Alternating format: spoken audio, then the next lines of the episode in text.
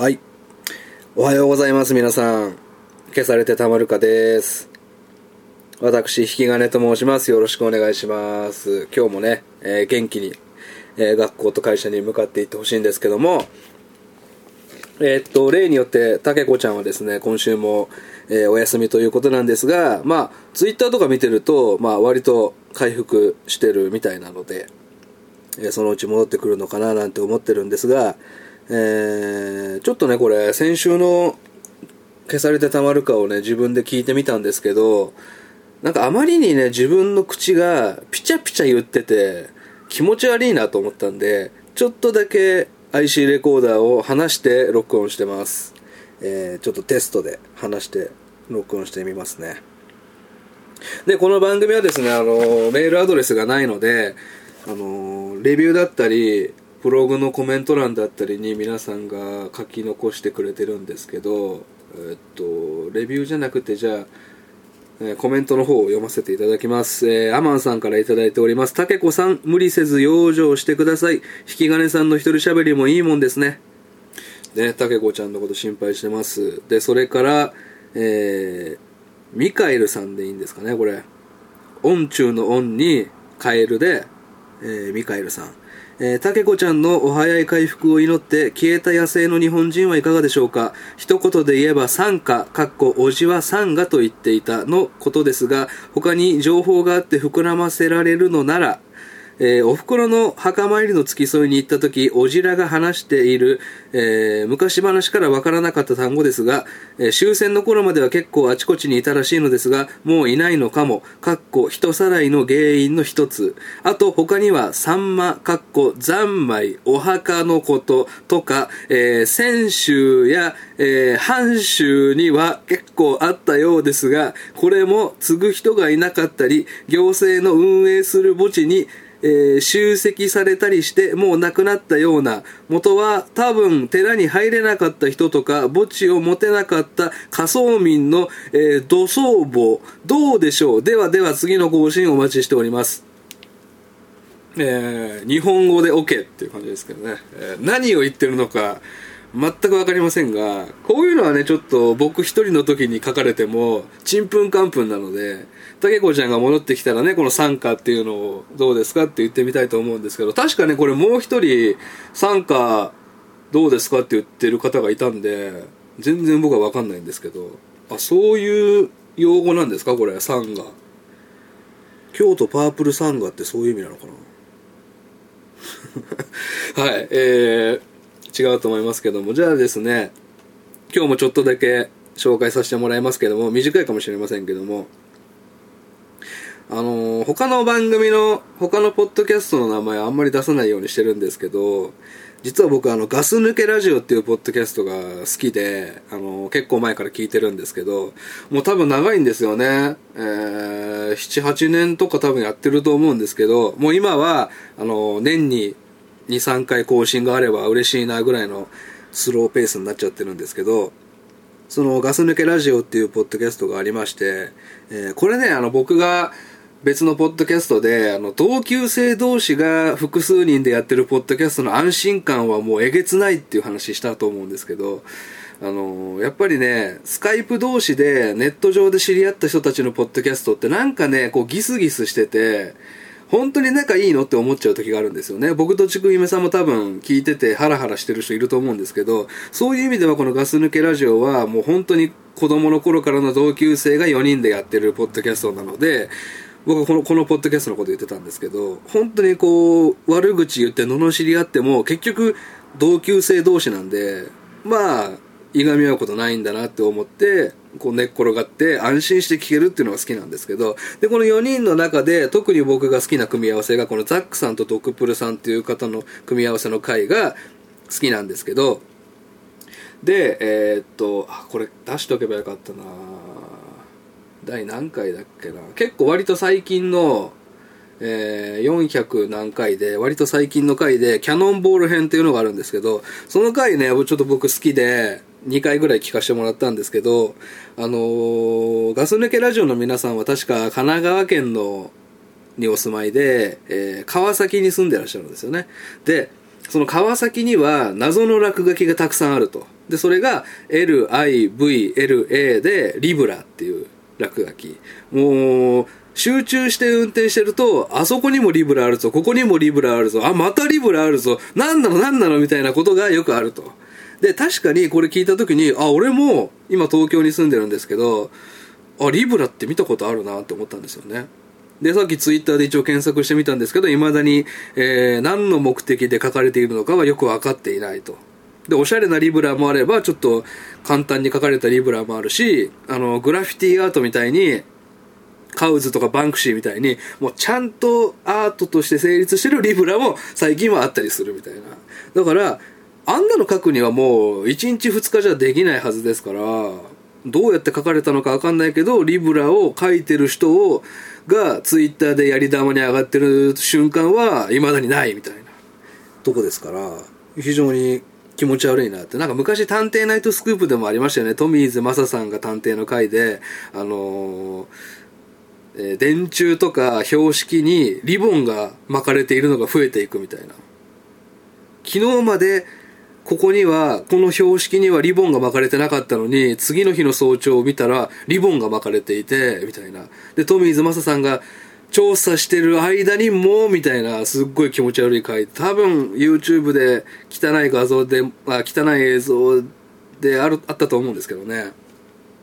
なんかあれですよね。映画の包帯クラブみたいな感じでしたけどね。で、えー、そのリブラなんですけど、それにちょっと、ザックさんとドクプルさんがどんどんどんどん喋っているうちに怖くなってくるっていう回なんですよね。そんなこと言ってて、お前明日、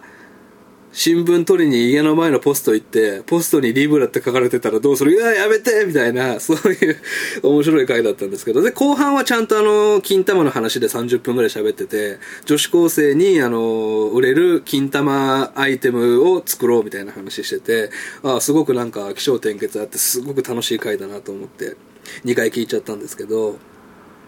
で、このリブラの話してる時に、えっと、確か、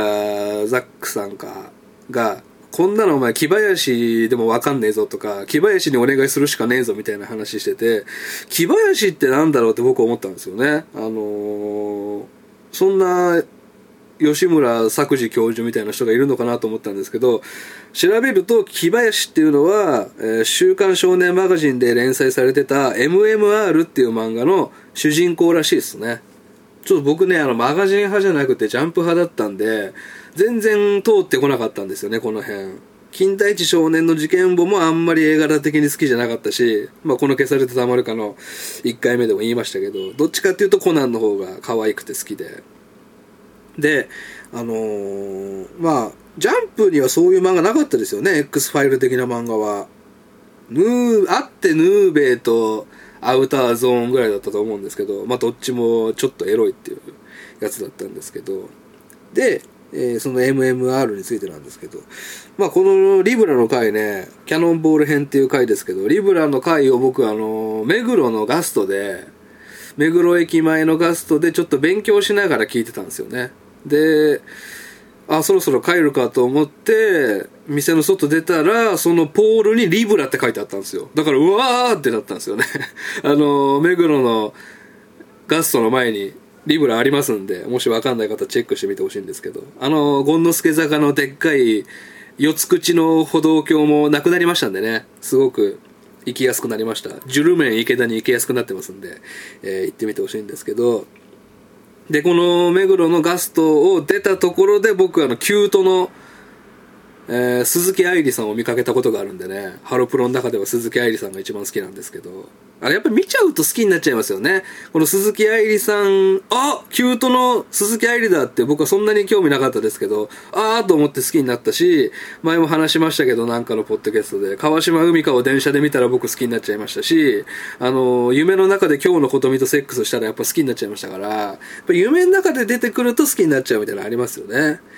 で、あの、なんで今日のこと見なんだっていうのありますけど、まあ当時ね、リング螺旋っていうのやってたんで、で、えー、この MMR は あの本題入りますけども、1990年から1999年まで、まあ10年間連載されてたんですけども、こんなに人気だったんですね。10年間って言うとすごいですよ。ちょっとね、もうウィキペディア見ると、MMR、13巻までしか出てないので、10年間で13巻ってどうなんでしょう？少ないような気がしますけどね。完全なる週刊連載ではなかったのかもしれませんけども。で、えー、この MMR は人気になりまして、えー、後に木曜の階段っていうフジテレビのドラマの中で実写化されると。で、その主役が、えー、中山秀幸、秀ちゃんだったと。で、えー、構設定を変えてるみたいですね。主人公の木林も、あの別の部署から来た全く別の名前の主人公のキャラクターを作って、秀ちゃんが演じたと。まあこれはね、まあ叩かれたでしょうね。いろんな意味でね。はい。まあそういう設定変えたりするとね、やっぱり納得いきませんから。はい。で、この1995年のですね、1月11日号と1月18日号、これ2週にわたって、前編後編でやった回なんですけど、この回がですね、蘇るノストラダムスっていう予言についての回なんですね。えー、で、その回のあらすじを言うとですね、まあ、予言書が見つかるんですね。えー、ネクロミコン、ネクロノミコンっていう、えー、架空の書物が見つかりましてですね、まあ、これを調べていくと、暗号を解いていくと、全世界で見えない戦争が引き起こされるだろうと。で、その戦争は、ああるガスを研究している奴らが引き起こすと。でもこういうのを読んでいて、解いていくと、主人公はこういうことを言うんですね。このガスは無味無臭無色透明のため誰にも気づかれずにばらまくことができると。えー、3日間で一つの国を滅ぼすこともその気になったら可能だろうということを言ってるんですね。で、このあるガスっていうのがサリンなんですけど、この1月18日号が掲載された、マガジンに掲載された2ヶ月後、地下鉄サリン事件が起こってしまうわけなんですね。この蘇るノストラダムスっていう予言の回で、実際の予言が当たってしまうと。で、このオウム真理教のことを、まあ、オウム真理教っていうことはこの時点では分かってないんですけども、作者は300人委員会と称してるんですね。で、この300人委員会っていうのが、後に分かるのが、このオウム真理教、まあ、集団のことを言っていたんではないかということで、まあ、いろんな方が詳しく調べたと。この300人っていうのも当たってたらすごかったんですけどね。で、この回はですね、えー、単行本には未収録で、今は読むことができないと。その回のマガジンを読むしかないですね。っていうことなんですけども、こういうことがですね、もう一件だけ実はありまして、緑の入れ墨っていう小説なんですけど、この小説は、えー、エド・マクベインっていう作家さんがですね、アメリカの、えー、ジョン・アボットっていう別名義で書かれていた小説なんですけども、まあ、友坂いると坂友いるみたいなもんですけどもね、えー、ジョン・アボットという名義で書かれていたこの小説なんですけども、92年にアメリカで出版されまして、えー、2年後の日本、1994年の3月に日本で、えー、和訳されて発売されたんですね。で、この小説の中で語られているのが、サリンの簡単な作り方、そしてばらまき方、そして殺し方っていうのが書かれていたと。で、この1994年3月に翻訳されて発売されたんですけども、その3ヶ月後に松本サリン事件が起こってしまうと。で、これはどういうことなんだっていうことで警察が、えー、このエド・マクベインさんに事情聴取をする一面もあったと。まあ、ちなみにこの本は今も読めるんですけど、買って読むことは可能なんですけど、アマゾンにも売ってましたが、このサリンの簡単な作り方、カリン、サリ、カリンって言っちゃいましたけども、サリンの、えー、簡単な入手方法とか作り方っていうのは、若干こう、スクランブルを入れてあって、この通り作ってもサリンにはならないようになってるんで、えー、サリンをばらまこうとしてる人が読んでも、まあ、あまり意味はないかなと。まあ、買っても無駄ですよということですね。という感じですね。えー、月曜の朝から爽やかな話題をお届けします。このさ、消されてたまるかです。えー、今後も更新できる限りやっていきたいなと思います。えー、今日ちょっと短かったかもしれませんが、えー、いってらっしゃいませ